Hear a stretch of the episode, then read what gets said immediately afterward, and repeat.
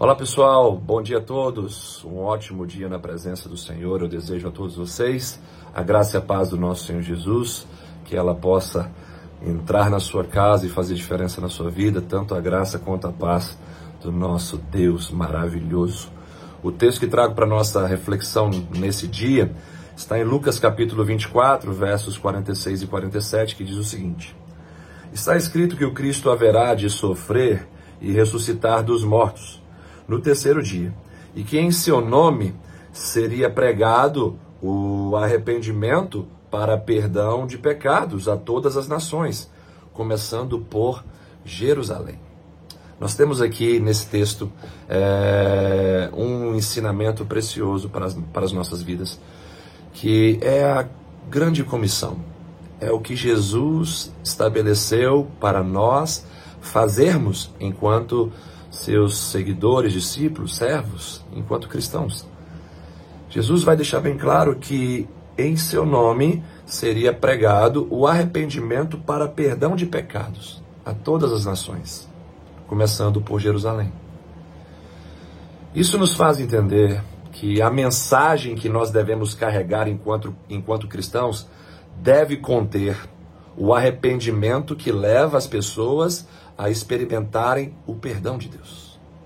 O arrependimento que convence pessoas de pecados e que faz com que as mesmas se voltem para Deus com o coração contrito e quebrantado, confessando os seus pecados e pedindo perdão por eles perante o Altíssimo. Essa é a mensagem que a igreja de Jesus deve carregar. Não apenas para aquele tempo, mas para hoje e até que ele venha.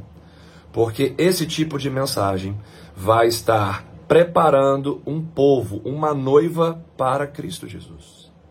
Não é apenas uma mensagem para evangelizar os perdidos, mas é uma mensagem para santificar os salvos.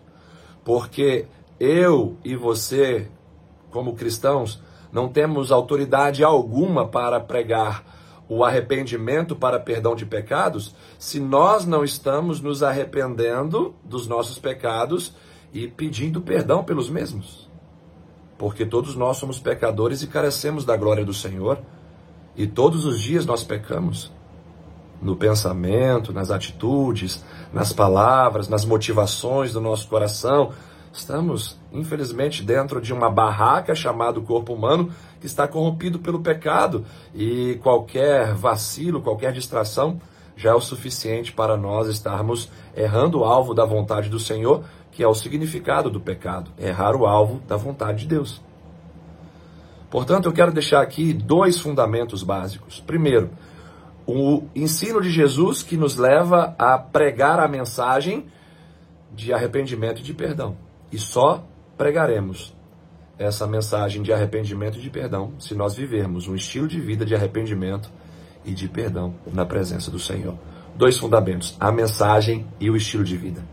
Só teremos então é, a autoridade para pregar, falar sobre arrependimento e sobre perdão se vivermos dentro desse cenário, desse ambiente, desse estilo de vida de arrependimento e de perdão.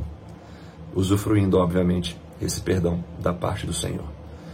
Que Deus te abençoe e te leve a ser um proclamador dessa mensagem de arrependimento e de perdão, com a autoridade de viver dentro desse conteúdo dessa essência do arrependimento e do perdão de Deus. Um grande abraço, Deus te abençoe e até a próxima devocional.